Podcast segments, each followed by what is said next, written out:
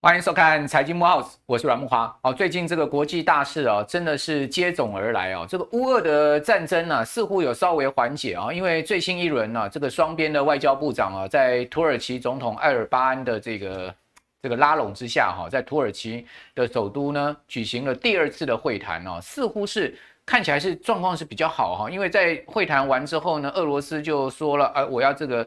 呃，减少军事活动，好，那同时乌克兰也松口，就是说有一些关键议题我们还是可以谈了哈，呃，但是呢，这个谈谈打打打打谈谈的一个情况呢，是还是持续在下去哈，因为可以看到，尽管会谈，好，这个双边都释出了一些善意哈，但是这炮声似乎也是没有停止啊，可以看到说这个二。埃尔多安呐，哈，这一次呢，真的是也在国际上面扮演了一个要角，因为先前大家都觉得说，他怎么把土耳其这个国家通膨治理得这么高啊？好，那这一次呢，啊，算是啊，在这个会谈跟和平上面呢，也的确啊，这个展现出他一定的这个呃贡献了哈。好，那问题就是说，是事情就这样子一个轻易的结束了吗？好，美欧对俄罗斯的制裁就结束了吗？以及啊，这个欧洲现在大量需要这个俄罗斯的石油、天然气。哦，那这个普丁也放话了，你要买这个天然气，四月一号开始，你就要用卢布跟我买，你要在呃莫斯科的这个俄罗斯的银行开账户，哈，用卢布交易，德国又不同意，啊，说你这个是勒索，哈，啊，所以看起来后面还有的瞧，哈。那美国在这个当口上，当然最急的还是这个通货膨胀的形势了，哈，因为我们看到，哦，美国公布出来最新的这个 PCE 啊，这个消费者的。这个核心的物价指数呢，哈，这个消费支出的部分哈，非常惊人啊！这个物价指数高达了这个五点四啊，这个可以讲说是四十年来的新高啊，同时又比上个月再明显的往上增了哈。这呃非核心的也来到六点四啊，这是最新公布出来之后呢，美股就往下掉了哈。那拜登呢就准备要试出这个 史上最大的战备储油，而且一打打半年哦，哦，这个也把油价这个每桶啊。打破了一百块美金啊，这个西德州的轻原油呢就跌破了一百，好，跌到九十九块，哦，那拜拜登这一次真的是下出了这个极大的杀手锏吗？哦，这一天一百万桶啊，总共一亿八千万桶，然后呢持续半个月的时间啊，半年的时间，大家可以看到，哦，这个美油跟布油呢都应声是往下大跌了哈。那在我们录影这个当口上呢。哦，这个西德州清原油呢是跌破了每桶一百哈，那这一招真的能让这个通膨下去吗？可是我们可以看到，事实上这个通膨啊，已经是很明显的在影响这个全世界的消费的情况哈。包括我们看到最近这个终端消费，在这个电子产品的部分，不管是笔电啦，啊，或是说 PC 啦，哈，甚或显卡啦，我们都发现很多杂音哦，连苹果都在砍单了哈。那我们再根据另外一个资料哈，这个美国的。这个三月份的密大消费者信心指数啊，是跌到了五十九点四，再创十年来的新低啊！哦，这是一个呃，证明美国现在目前的消费信心啊，的确受到高通膨的影响啊，而使得这个消费啊出现在至少在信心面面上面的减弱。那在实际的状况上面，我们可以看到。这个苹果的 iPhone SE 才开卖没一个月的时间呢、啊，居然已经通知整个供应链哦，说我要减大概两百万只哦，这个减幅大概是百分之二十左右。这个消息哦，也重创了整个苹果供应链，包括中国大陆的一些呃苹果供应链的大厂哦，这个股价都纷纷大跌。然后你可以看到像联发科哦，最近这个股价呢走势也是疲弱哈，说这个五 G 的一个周期已经进到这个末端了哈，这个外资的报告一篇篇出来。似乎对联发科也不利，好，中国大陆的封城，哦，似乎对中国大陆的这个消费也不利，哦，所以现在目前状况非常的多，还不单单只是俄乌战争、高通膨、联总会要升息，哦，这些状况啊，中国大陆现在目前这个封城的疫情的状况也是非常复杂哈，这个北方汽车大镇长春封城，南边呢这个电子大镇的深圳封城，然后呢，呃，中间的这个上海金融中心呢，哦，也这个所谓的软性封城。哦，大陆的疫情啊，使得这个消费，我们看到最新公布出来的 PMI，哦，居然呢在官方的数字上面，不管服务业啊，这个呃制造业综合 PMI 全部跌破五十分界线，而且都是重跌，显示大陆的这个呃领先指标在经济的一个展望面上也蛮疲弱的哈。好，那这些都会影响到台股啊。同时呢，啊这个情况之下呢，我们又看到很吊诡的是，哦，利空消息不断，哦，但是呢。哎，你会发现美股却是啊连弹了三周，哦，这三周的涨幅不小哦。这三周，如果我们以这个跌最深的纳斯达克指数或费半指数来讲，涨幅都超过一成哦。即使这个呃标普呢，涨幅大概也有六趴左右哈，都弹上来一大段。好，那问题是这个弹上来会是一个熊市的陷阱吗？哦，因为我们看到呃美国的分析师表示说，哎呀，我告诉你还是熊市啦。好，这一波跌下去啊，费半跌二十趴，哦，这个纳指跌二十趴，就是熊市来临了。哦，虽然说这一波强劲反弹弹回了一半，好，甚至超过一半以上，但我告诉各位，好，这个美国分析师是这么说，他说呢，连续啊十天的大幅上涨啊，哎，不是一个不会发生的，是很常见的。他说从一九二七年以来，哦，呃，总共有十一个熊市，好，空头市场就有四次出现过十天涨幅超过一成的情况，好，也就是说，从历史经验告诉你啊，这个。是是是，曾经也发生过的啦，所以大家也不要觉得说这个强弹就是见底了哈。好，那今年我觉得在台股上面有一个非常重要的观察指标，好，就是台币，好，因为长期而言呢，这个台币跟台股之间的关联性非常的强哈，只要呃台股呢是这个强涨的，好，持续多头的，台币伴随都是走升的。你像过去三年就是这样子，但是如果台币开始转头这个开贬的话，那我跟各位报告，台股过去的经验，四十年来大部分都是一个相对弱弱势的一个情况。那最近台币啊贬得非常凶哦，大家看到开年以来台币最多贬幅超过三趴哦，这个把去年的全年升幅把它给吃掉了哈。那这个三趴贬得这么急这么猛，在央行呢宣布升息之后，还是没有能止住贬势，而且呢在本周台币还创了这个波段新低哦，也创了一年多来的新低哦。之后呢，我们可以看到。有一一天单日强升了一点八五角之后呢，哎，之后隔两天又开始回贬。哦，我我算过哈，整个三月台币整月贬了六角，哦，贬了六角，哦，贬了两趴多，哦，这个三月份哈，所以台币呢，你是不是昭告我们就是说，哎，事情还没完呢，大家也不用对金融市场太过乐观。虽然我们刚刚讲美国股市连涨三周，啊，涨回了一半，哦，虽然说呢，我们可以看到，哎，台股也站回了这个月线，啊。那你也看到说也站回了年线，那你也可以看到乌俄虽虽然说打打谈谈谈打，但是呢似乎大家也有开始在退让的一个情况。哦，你也可以看到说美国联准会升息之后啊，美股确实出现了一个呃所谓利空出尽，持续涨三周的状况。好，那利多也有，我们看到股市上涨也是一个事实，但是你也可以看到后面还是有很多的问题一大堆哈，所以这么复杂的一个情况。啊、到底该怎么样操作？我觉得今年呢，大概就是两个英文字了，uncertainty 啊、跟这个呃 unstable 啊、就是不确定、不稳定啊、这样子的两个呃所谓的因素夹杂在金融跟国际市场上面哈。哦那这个复杂的问题，我们今天就请到财经 B 快客来一并给我们解答。哦，太困难了哦，很多人这个脑袋是怎么转都转不过来的问题，我们就请 Vincent 啊，有逻辑性的来帮我们做一些分析啊。Vincent 你好，哎，木华哥好。我想投资人哈，今年还蛮辛苦的，真的很辛苦。过去呃第一季刚好昨天过完了嘛，哇，这三个月大概也不容易了哈，真的不容易。那我我觉得说，其实其实哈，很很多东西我们要领先去。去洞察一些真正关键的细节哦，是很重要。比如说，当初在元旦过完，我为什么对整个这个呃全球的外部环境哈呃会比较保守？就是说那时候其实很很多变数是没有办法确认。那当然美股哈，我想不不止美股，大部分的股市大概从元旦过完，大概就一路往下哈。那目前走到这个地方，其实一季虽然有反弹，但是整个季度来看。大概纳斯达克也跌了，第一季大概跌了九个百分点。好，那呃这个涨回一半了。对，那这个呃道琼跟 S M P 五百就比较少哈，啊应该没有超过五个百分点。但是整个第一季它还是还是不好。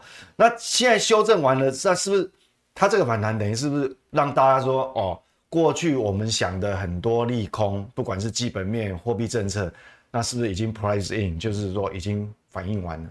那我这边先下个结论，股市是不是跌完了啦？哈，对，我认为应该还没有，至少哈，至少我分享我的看法。是，至少我会等到五月上旬这个所谓的 FED 呃五月上旬召开会议，他会确认一件事情，叫做缩表路径，就五月四号、五号。对，那缩表路径出来以后，我比较能够确认说后面的我们的交易策略要怎么布局会比较好，因为你缩表路径。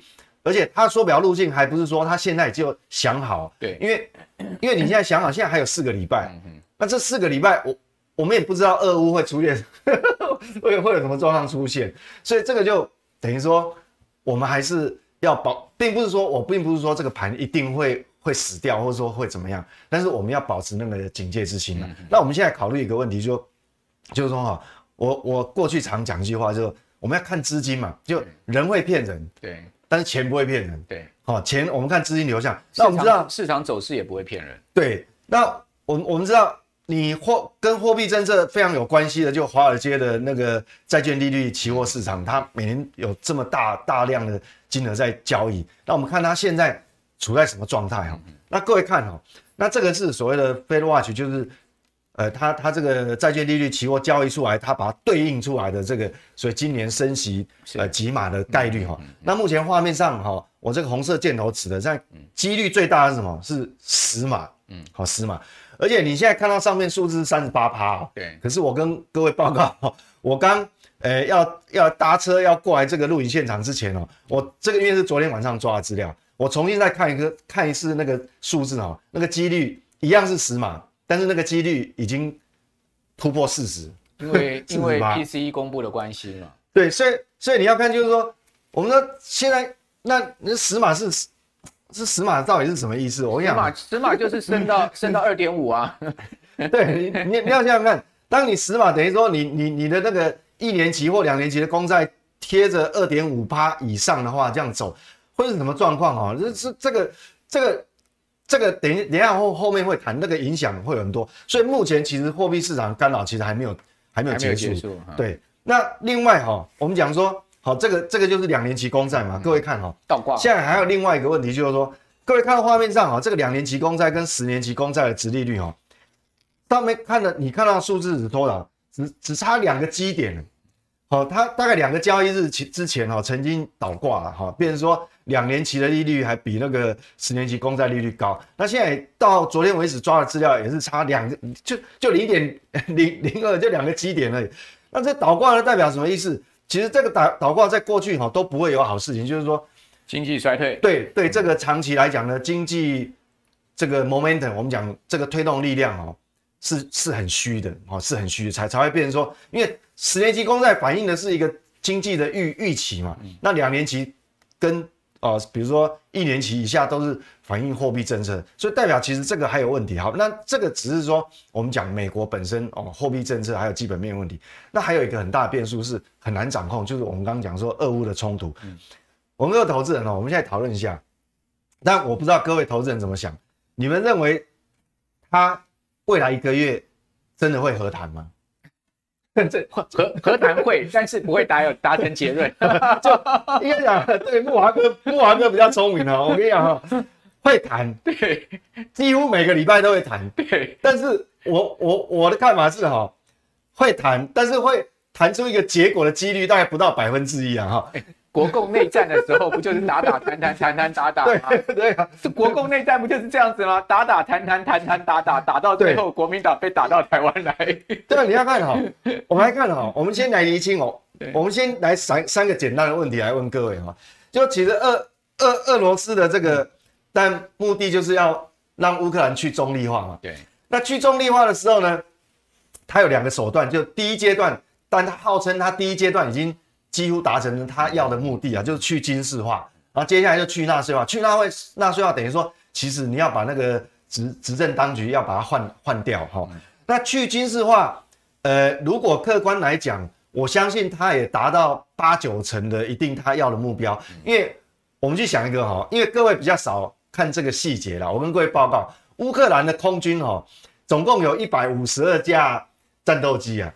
那从开打到现在三十几天。你有没有听过？听说西方媒体就哪一次有那个讯息说？哇，这个乌克兰的空军呃出动，然后把俄军哪个地方把它炸的这个，然后它不是坦克很多吗？这地面部队炸的如何如何？哎，从头到尾都没有听到他他的空军的动作。那他空军都跑去罗马尼亚了。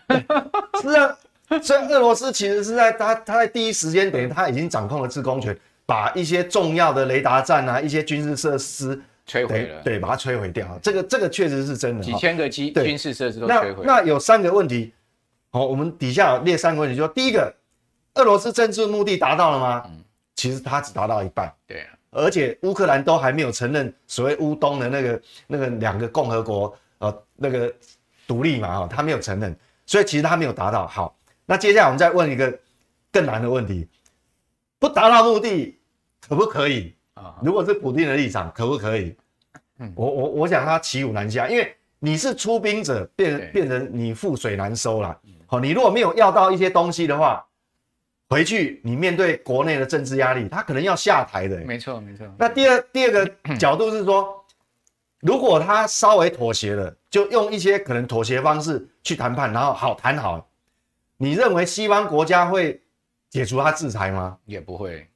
我认为百分之百就不可能嘛，除非你全部全部退兵，还要赔还要赔偿呢，那怎么可能？而且你这个顿巴斯涅顿涅茨克也要交回去，甚至克里米亚、克里米亚都要交回去，所以普丁不可能干这个。所以你一旦软下来，既然西方的制裁也不可能也不可能说撤销，嗯，那普丁干嘛退？他退的话，他变成回到国内，他要下台，所以第二个是不可能。那俄军是不是真的有能力达到目标？目标呢？我认为其实他还是有保留实力，因为变成说，他这个跟一般的像打乌、打阿富汗、打叙利亚不一样，因为他跟乌克兰事实上等于说是同族同种，所以你看他不敢下重手，嗯，他很多重炮哈，他他不是那种真正那种什么哇，两军什么大规模作战啊，那个会死很多人，会有人道主义的。这这个这个这个压力，那前前一阵子不是他有开放，呃，说要谈的时候开放人道人道通道，就让让那些撤离。对，你真的他真的就是要谈判要妥协吗？不是的，因为撤离越多的居民，对他来讲，他作战才好下手啊，他没有人道压力。所以我认为其实哈，第一个普丁他也不可能退，他也没得退。那我们讲乌克兰会不会和谈？我认为也不会，因为不符合美国利益。美国哦，本来就是要把这个事情拖很久，拖越久，第一个可以把俄罗斯的经济拖垮，第二个呢，它政治经济它完全大获全胜。为什么欧整个欧洲不管是政治？好，政治、军事、经济全部就倒向倒向美国了。对，好，就他把欧洲统一了，以后要对付中国就好对付。欧洲变小弟了。对，所以乌克兰也不可能退，因为他一旦退的话，美国可能就会扶植另外一个傀儡上来，那可能这个泽连斯基搞不好就马上被斩首了，啊，被俄罗斯斩首。泽连斯基也要考虑一下自己的安全，就对他安全，因为美国就不保护他了嘛，不保护他可能。这个一下俄被被被这个俄罗斯的情报局这对找到就斩首，所以我认为这个结论就是打打停停。那既然打打停停，我我们为为什么要谈这一块哈？那我想时间的关系哈，我我这个不要谈太太细了哈。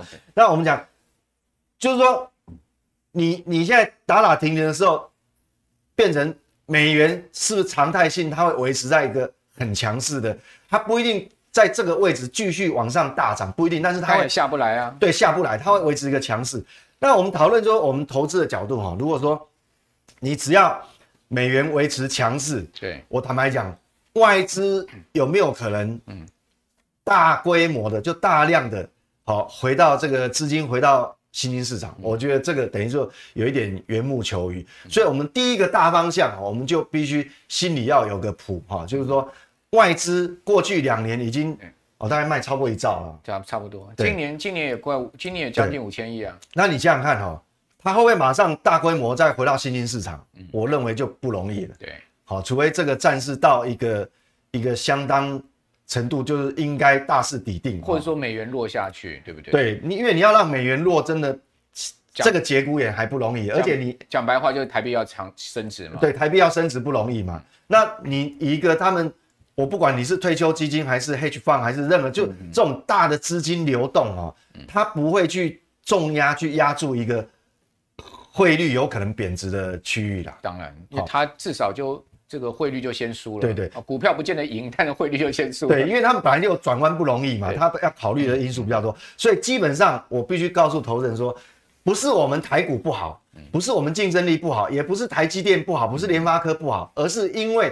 这种大规模、大笔的这种资金在在流动的时候，它必须考虑到很多这个汇率的因素，还有一些地缘政治的因素哈。大概大概就是这样，所以这是我们必须面对的问题。那第二个，就刚刚慕驊哥强调非常重要，就是说通膨的问题。就算我举个例子，哪怕未来几个月、半年，有一天真的和谈了，嗯嗯，俄俄罗斯也拿到他要的，那乌克兰也拿到一个很有利的一个一个退场机制的时候，我告诉你，真的那时候的时，真的到那个时候呢，CPI 就是我们讲通膨率真的解决了吗？也未必啊，也未必，因为有很多结构性的问题。没有错，很多结构性的问题。那我们看最最嗯嗯最面面临现在马上的问题，你看这个德国哈，对。连欧洲这两德统 两德统一来一九一九九零年代两德统一来最高的 CPI，啊、那那个黄色的曲线本来是预估值啊，结果你看它它出来数字，它比预估值超过多少？嗯，黄色曲线，所以你看，你明明大家都知道会很高了，但是它还是比预估值高很多，所以这个没办法。那我跟各位好，那我们回到我们跟投资有关系呢，我们就不谈谈俄乌，现在的通膨跟一九七零年代的这个二型通膨到底有什么不一样啊？那我还简单的解读一下哈，那因为很多年轻的投资朋友那个时候大概也还没有遇到哈，对，对。我连连我都没印象了，因为我我一九六六年生，哦，就是一九一九七零年代的两次大通膨，我那时候还在包尿片，所以我都没什么印象。没有啦，那时候应该木华哥在念书啊，我那时候去当兵了。就一一九七几年嘛，一九一九七年，我一我一九六六年生了。哦，我那时候快去当兵了。对，你有这么老吗？前辈失敬失敬。对，所以所以那个所以哈那个我们看哈，那真的不一样，就是说一九七零年代，因为他没有第一次石油危机的时候，那时候我我还是很年轻啊，还是学生啊。但一九七一年嘛。对，那但是第二次的时候，我我我是真的去去去当兵了。第二次接近到一九八零年了。那。那那时候哈，其实那时候通货膨胀主要原因就是能源引起的，就是原油。那时候反而比较单纯，单纯，它让美国陷入所谓的停滞性通膨。但是各位看第二下面哈，这一次的通膨其实是不是纯粹只有只有这个这个这个原油而已？所以我对未必哦。所以我刚刚讲说，为什么即使你没有地缘政治的问题，你把它撇开，其实通膨不见得会马上解决。为什么？这一次通膨其实。它的源源头起因从中美贸易战就开始了，因为你打破了所有的这个供应链，开始重组。为什么以前都是生产很有效率，就哪个国家生产什么东西最便宜、最有效率，就是在那边生产。但是现在为了有一些所谓的呃，我们讲在地化、国国安、国呃国家安全的考量，或是其他安全考量，它。供应链重组了，那就不一样了，那个成本哈就就不一样。这就我讲的全球化结束了嘛？对，没有错，那就又缺工缺料。那疫情过后又报复，又一段报复性消费，然后又塞港，好缺船，那接着又变俄乌冲突。那现在时间一拖长哈，各位讲是不是只有原油的问题？各位看下一个，我刚刚讲有这么多供应链的问题，那还有现在哈肥料，各位知道现在现在今天四月一号。那四月、五月是什么？是全北整个北半球、地球哦，北半球黄小玉，不管黄豆啊、玉米啊，这个播种期啊，就四月、五月，这个最要紧的。嗯。但是这个时候呢，我发现很多农民哦，买不起肥料啊。各位，这个是北美肥料价格指数哈，甚至肥料缺货。对，就你呃有有中国都要试出所谓战备钾肥。对你，你要买还不一定买得到。好，那有些农民买不起，它变成用量就减少。对，那这个影响收成。嗯，那过去一段时间，其实哈、哦，这个农作物已经本来就已经涨，价格就已经不便宜了。对，然后在接上，你万一接接不上来的时候，你播种接不上来，比如说你下半年你收成你就不会好啊。那农粮就这个东西又是有刚刚性需求刚需，那你这个通膨你说要马上解决，那这怎么怎么可能啊？这个谈何容易？我跟你讲，俄罗斯哈、哦，俄罗斯。二零二一年哦，去年化肥出口数量就占全球出口的这个这个五分之一，就百分之二十啊，就很可怕。那我们知道，像我举例，比如说像氮肥，像那个氮肥也是用那个天然气生产，那 欧洲现在天然气涨了，比去年涨了十倍，那你怎么办？像台肥，台肥之所以它它还有便宜的肥料，它是因为跟那个沙乌地阿拉伯有呃对有有合资那个厂哈，所以这个是从这个地方哦那。好，我回过头来，那我们投资呢？这为什么传导到我们投资市场？各位看这个哈，这个图就是我从事实上从一月份一直讲到现在，已经整整讲了三个多月。就是说，其实我们早就知道原因，所以这个行情整个第一季行情其实并不意外哦，因为我们讲说隐吃卯粮嘛。那我们看这个购买力，就是说它已经长达十呃十三个月，美国的这个所谓的 CPI 年增率都超过你的薪资年增率，就代表你的购买力实质薪资是在倒退，对，购买力根本就没有没有增加嘛，哈。那那我们再看哈这张图，这是才昨天晚上有新公布出来的数据，我大概继续再看一下。各位看黄色柱状体，这就是美国的所谓的这个这个实质呃这个实质购呃实质可支配所得。各位看这个黄，你的薪资年增率都有四趴五趴，但是你的实质实质可支配所得有没有增加？这黄色柱状体，你用光用眼眼睛瞄啊、哦、目测你就知道，那没有什么增加嘛。然后呢？你大概很长一段时间哦，这个实时可支配的年增率还是负的哦，嗯，都还在负的哦，好，就蓝色曲线图，它是在零轴以下，所以我们我我我们很显然可以知道说，你的你的这个实质所得没有增加，那代表什么？美国的经济成长大部分就是来自于消费消费，那很显然哦，你这个未来都要均值回归。我刚刚讲零售销售，这个是一个柱状体，一根就代表一个季度，好，但我我我我这个。update 的数字还不够啊，接下来可能今年以来的四个季度，它会渐渐回归所谓的红色的这个斜率，好，这个这个就是过去长时间常态性的成长。那你既然这样子的话，那代表你的零售销售会有问题哦，而且这个还没有去除掉价格因素，哦，你注意到价格因素，其实数量是衰退很严重，对，所以整个来讲哦，我讲到这个地方，所以我们目前面临的这个。投资环境就变成是这个，嗯、哦，今年的考验就是这个地方了。嗯、所以为什么其实有很多板块哦，很多基本面，其实并不是说那家公司不好，而是你光面临外部环境的这个估值修正的压力，哦，那就会让这些股票变涨得很辛苦。没错，好、哦，甚至是下跌的一个状况哈。刚刚这个 Vincent 讲说。哇，这个肥料价格大涨，所以你看到这一波台股啊，尤其是我们录影的这个礼拜，哈，这个礼拜以来，大家看到台股的这个指数其实是呃上上下下哈。那你会发现，哎，整个三月份哈，加权指跟贵买指虽然说是收一个小红。小红棒了哈，但是带一个下影线的一个小十字线了哈。那这个加权指，我记得大概全月涨四十几点，贵买大概涨一趴。但你会发现，哎，有些股票不断的在创高哦，比如像东碱、像台肥，对不对？这个就肥料概念，对不对？所以说这个又回归到原物料的一个情况，但很多这个电子股是持续在下跌哦。比如说像是 IC 设计股，有非常多的是不断的破底。我们就讲龙头好了，联发科，各位知道三月份它跌多少吗？联发科三月份跌掉十六趴，它今年，而且它的月 K 线是连三黑，它今年最高点是一千两百一十五块，它三月收盘是收在九百零五啊，联发科已经跌掉二十趴，进入 等于说进入熊市区间，而且是月 K 线连三黑，哇，好，所以说这就反映到这个消费端的问题嘛，好，所以大家也可以看到，就是说，哦，这个美国的这个零售销售啊，你也可以看到这张表，它是。呃，最新一个月公布出来的数字哦，它是这个月比增幅是零点三，低于预期的零点四。对，哦，但是各位，你看到零点三，好像低于零点四一点点而已，对不对？它前一个月是大幅增，月比增大幅增长掉下来的，所以代表说美国的这个零售销售进入到二月到三月可能会掉得更凶啊。这个二月已经很出现问题，三月可能掉更凶，就刚刚冰神所讲的状况。好，所以我们同时看到了什么？哇，最近这个消费端的利空不断嘛。第一个面板价格还在持续下跌，原本去年底的时候，大家预估说，哎，面板第一季应该价格止跌回升了，嗯，但没有想到还继续跌。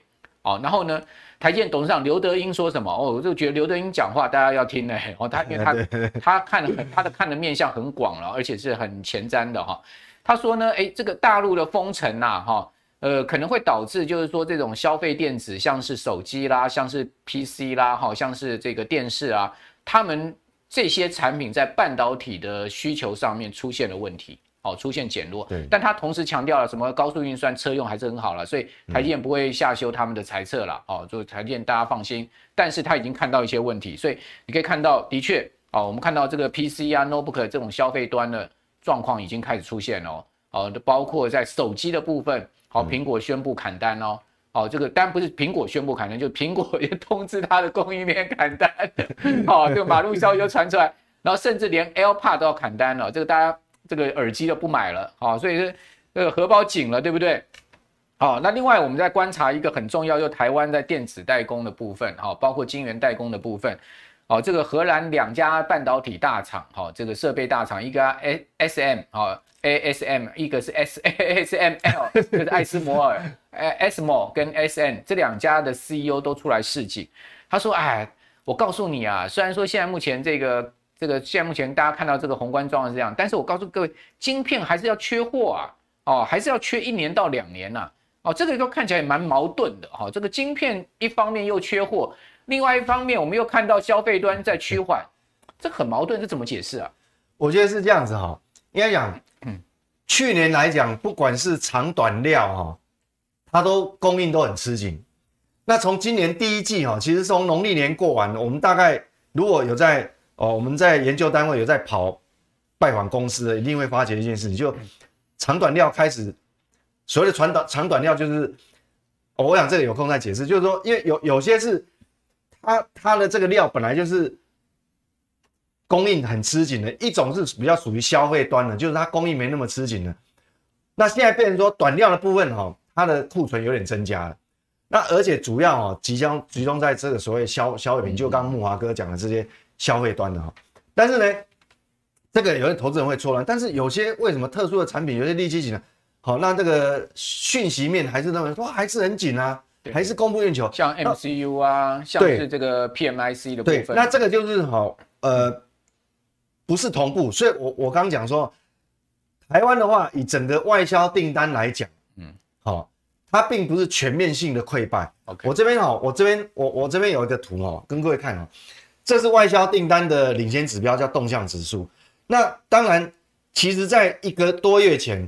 我就有跟各位预告啊，说其实你不要期待，呃，接下来的外销订单会很好。那确实公布出来，确实是是是比上个月就是减少很多嘛。但是啊，这个动向图它是领更领先的。它这边动向图，我红色框框框起来，就是说，你下下个月啊，就应该讲这个月啊，今天四月一号，就四月二十号要公布的外销订单会不会好？那我跟各位报告会。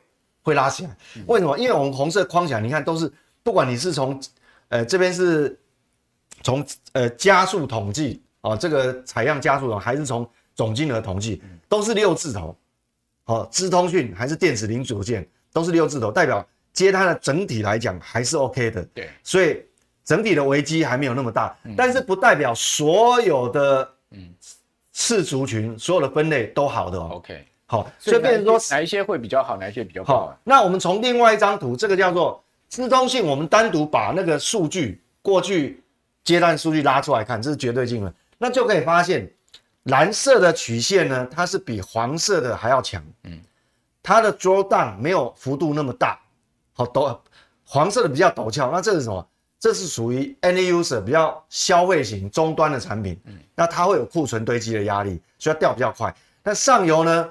代表它是很多零组件，那零组件上游端当然包含了很多半导体。那半导体里面，像台积电刚讲有高速运算的 MCU，这个其实都还是供接单，还是接的满满的，还是排队。那这不影响，所以它不是它不是整全部的。所以这个就带出来我们的观念说，带完我们台股哦，其实不止台股啦，美股也一样，就尤其是台股啊，就它未来的涨哦。如果说你讲加权指数。我认为加权指数应该还是一个区间整理，对，你不要期待太多，期待说它会它会有多漂亮的哇，什么什么会会会 空间会会涨多少？万八过了万九，万九还两万呢？我觉得它可能就是一个区间。那这个区间里面变成说，有些板块它很好，它还是会继续走它的多头，但是有些板块它你就要很小心了。你一不小心去追高粘住了，OK，那可能它它就会会套比较久，哦，大概就呈现。等等一下再请您建议一下，这个下半年我们哪一些比较看好的，告诉我们一下。对，这个还还是有差别的，对对对。好，对。那另外从美国的这个殖利率曲线也可以看出一些端倪，对不对？对，没有错。我们刚刚讲说哦，这个这个殖利率曲线就是说哦，代表美国现在就我觉得 FED 现在面面临会有很大的一个两两难啊，今年尤其是下半年，为什么？它必须控制通膨，它又得升息，嗯，但是它又得面临现在殖利率倒挂，对，各位怎么看哦？这下下面那轴有有有对应哦，比如说这个是三个月、六个月，那有一年期、有三年期，那各位很明显，蓝色的曲线哦，你只要斜率是往上，那就是正常。但是它中间哦，中间这有有一段哦，它是往下，这就倒挂。好，那倒挂意思就是说，代表反映到经济层面，就是说美国，我们刚刚讲消费端就有问题，那反映在 GDP 的这个增长动能，就会从这个上面就会看出来。就事实上，其实下半年会有相当多的变数，所以在外部环境哈，今年哈大概应该会比较属于相对过去两年会比较坎坷的一年了。那这个但股市哈会会有影响，为什么？因为当你的短天期的殖利率推到那么高，那各位看哈，这个黄色柱状体就是说，你把 S M P 五百的现金值利率减掉两年期公债值利率，哎。现在翻负了，对，而且负的越来越多，哎，目前为止已经负到一点三了。因为 S M P 五百的这个殖利率大概平均才一点四左右而已啊。那你像，那你这样变成说，有一部分的资金，你就它没有诱因嘛，它就会退，它就会退场。嗯，所以基本上我的看法哦，整个格局还是这样子哦，就是说美股、德股一波反弹，我下结论，对，德国股市、美股也好，我认为弹上来就有点类似哈。嗯这一段技术修正跌很多的一个技术性反弹，嗯嗯，那这有一点逃命波的味道。我认为它现在就是说陷入一个一个区间整理。OK，那至于会不会往下再回测那个底部，我觉得也不排除哦。为什么？因为对，因为接近五月的话，压力就会越大啊。对，因为你缩表路径到底是怎么样，嗯，嗯，还没有人知道。OK，那通膨哈三，我现在预估哦，那电视机前的观众，因为我们手上很多数据哈。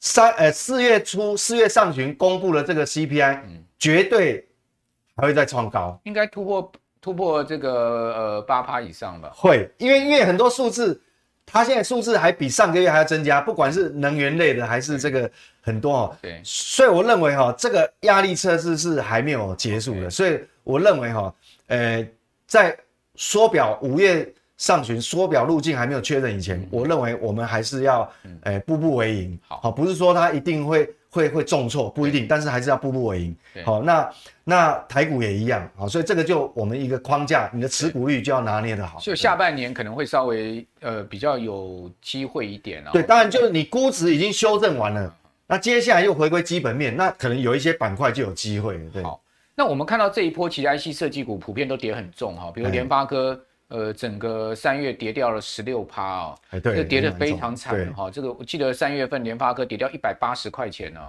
这个一股 一张股票十八万没了哈。对，那另外一个联咏啊、瑞昱啊，也都是都今年以来都是表现非常的这个糟糕了。好，那这些都是 IC 设计的龙头股，也都是全世界前十大 IC 设计厂。没错。好，如果以营收来讲，都是全世界前十大哎。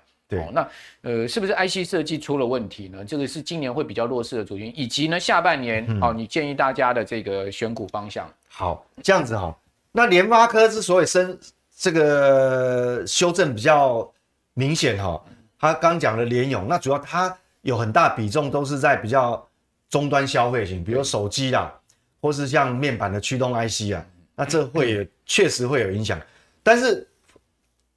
IC 设计的领域领域也很多啊，你看哦，像也有属于琢磨在车用的比重或工控比重比较多的，比如说像新唐，对，新唐表现就非常对哦，这个非常强势。那呃，所以我认为接下来板块就要你要把它区分。那其中有一个要特别注意，就是说哈，这个先前哈大概有跟各位提过，就是说我们要着重在这个车用领域。因为车用领域哈，我们讲为什么车用领域？因为车用领域，各位画面上看到这个图，因为去年的基期非常低，因为缺缺晶片缺到烂了。对，好不容易今年晶片稍微比较舒缓，没那么缺了，他赶快交货啊，要消化那些订单啊。那去年这个，你看这个这个基期嘛，所以今年下半年它顺畅以后，在车用那个领域还是会跳出来。那新新塘就是这个这个领域。那我记得我呃，在一个。多久以前？其实我也忘记了。像比如我有提过那个，像那个有接到特斯拉订单的那个叫华孚，华孚哈，那一样。好，那这边就跟各位讲哈，就是车用领域有哪个值得这个这个留意啊？就是说我举例，比如说那个同心电，嗯，好，同心电，我们知道车用的这个因为你越智能，越来越智能化以后，它的 CIS 这个影像感测器用量就越来越多，所以今年在在这个同心店的这个影像感测器，它成长幅度就很大。对，好，所以那这个你就可以列在口袋名单，你不一定要马上跳进去，哦，马上盖盖书名哈，不一定。但是这个你要放在口袋，你要趁哇，万一未来两个礼拜。突然有什么变数哇，重挫之后，我告诉你，那可能就是你的机会了。好，就好像我们去年在买细晶元的味道，好股买在大跌时了。对，那另外就是为什么提同心电？同心电它还有另外一个一个很热门，就是说我们知道啊，这一次俄乌战争低轨卫星。拉出来一个低轨卫星，那低轨卫星它的 RF 的模组哈，我看它会会卖的非常好，因为未来不是只有这个马斯克要发射很多卫星，它还有很多竞争对手也要发很多卫星啊。好，那这可以。这个题好，所以我们讲，那另外还有个，比如说，呃，这个私房菜啊，我们认为常见最 如果你电视机观众前面哦，如果是在券商当研究员，你赶快好去拜访一下，因为 Tesla 哈，还有呃，我们讲说有个被动元被动元件里面也有分哦，你是用在消费性电子还是车用？那国际集团底下有一个叫做嘉邦，嗯，嘉邦哦，侧面了解，我们在这个这个明察暗访之后，哎。他还有还有接到呃这个不少 Tesla 订单，那这个都是比较 long term 的哦，所以所以你看它股价现在没怎么动，对不对？但是因为它还没有开始交货，好，这个也可以列列这个常见观察。那另外一个板块哈，这边提供各位哦，跟外部环境就比较没有关系，这是我们今年政府重中之重啊，嗯，不管外部环境好不好，它都要扎钱赶快拉起来，为什么？不然会缺电啊，就是说。我们国发会才刚刚公布了这个我们的这个零碳排的路径嘛，哈，那我们远的不讲，什么二零三零、二零四零、五零，不要管它，我们讲二零二五就好了。二零二五，各位画画面上看到这个数字哈，在太阳能光电的部分哈，要翻倍。坦白讲，今年的进度，我所了解就已经 delay 了啦。去年也落后啊。那离岸风力啊，离岸风力，你看这个，我们不，我们框框数字就好，这画面上数字。嗯它的目的二零五也要翻倍，你要怎么翻倍啊？你还要什么无核化？所以我告诉你，这个板块哈哦，未来两三年还还有的热闹嘛？这个有的热闹，所以我们从这个板块那呃个别标的有的不谈了嘛，因为很多那个其实大其实大家都大家心知肚明，随便 Google 找就就就是那一些。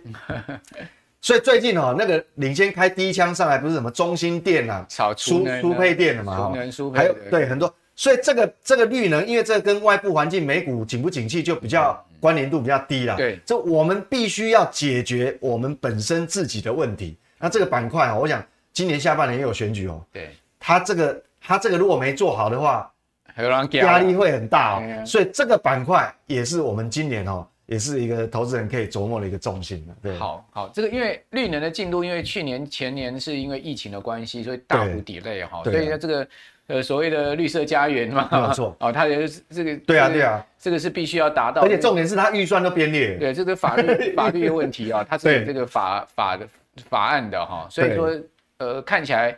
一些有关这个风电啊、储能啊、好太阳能啊、好这个输配电啦、啊，对，这个会很热闹。这一块呢，好大家可以注意，像像最近像一些电线电缆也蛮强的嘛。对，没有错，哦，都是这个概念起来的哈。所以大家以前大家比较少琢磨那个储能，储能现在也很热哦。没错，哦，储能，因为毕竟你这些绿电发的是要存起来，对，要存起来，不然 要不然就太阳下山，没有错，没有用了哈。对，好，那今天这个谈了非常多的投资概念哈，有的超支在我的啦哈，超支在己的哈，像是刚刚讲绿电这一块，有的是要受到外部环境、大宏观环境影响，嗯、这个就没法抖了哈。所以说大家就是各自去做选择了。好，同时呢，呃，我想这个今年就是一个不确定性跟不稳定性哈，一直会干扰到股票市场。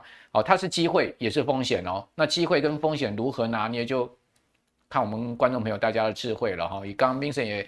呃，跟大家谈的非常多，好，我们今天非常谢谢财经 V 外客，谢谢，哎，哎谢谢呃各位投资人，呃，谢谢木华哥。好，那呃观众朋友，请上 YT 搜寻财经木 House，也上脸书可以搜寻到我们的财经木 House 啊。那同时呢，呃，您搜寻到了之后呢，记得周六周日啊，一定要准时收看我们的节目之外呢，也帮我们呃按这个按赞哈，然后帮我们呃推播一下，分享一下我们的节目给你的好朋友啊，同时帮我们做订阅啊，因为您的支持是我们前进最大的动力嘛。我们会请到各方不同的专家，不断的来我们的节目啊，六日跟大家谈哦，大家应该要知道的事情，在投资上面这件事情啊，有伴才能走得更远啊，所以我们节目呢就是您的长期的伙伴了哈。那希望我们节目呢可以帮助到您，谢谢大家，拜拜。当你的产业选错的时候，你的存股可能就会变成存股哦。所以哪一些的股票适合定期定额，哪一些的公司又适合单笔的投入，帮助你在财富自由以及创造现金流有一个最好的一个方向。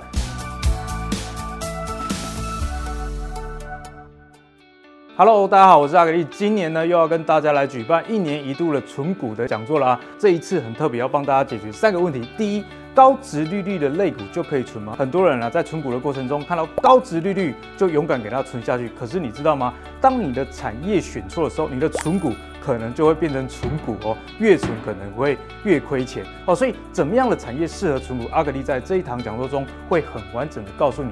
另外啊，大家在存股的过程中，定期定额是大家最常使用的一个方式。但是阿格力要告诉你啊，你要第二层思考。根据我自己的研究，很多成长型的公司其实比较适合用单笔的投入，可以享有比较完整的个股的成长过程。定期定额反而有可能越买越贵。所以哪一些的股票适合定期定额，哪一些的公司又适合单笔的投入呢？在这一堂课，阿格力也会给你全盘的逻辑的解析。最后啊，市场上现在非常流行 ETF，可是你知道吗？ETF 的成分股有时候里面不是你所认同的。但是你又没得选择怎么办？没关系，阿格力在这一堂课会完整的告诉你如何根据自己的收入以及你的年龄阶段打造属于自己的 ETF。那这样的情况下就能帮助你在财富自由以及创造现金流有一个最好的一个方向。那事不宜迟，在这个通膨的时代，东西都越来越贵，可是阿格力这堂存股的讲座有早鸟优惠，早买不仅早享受，还可以享折扣哦。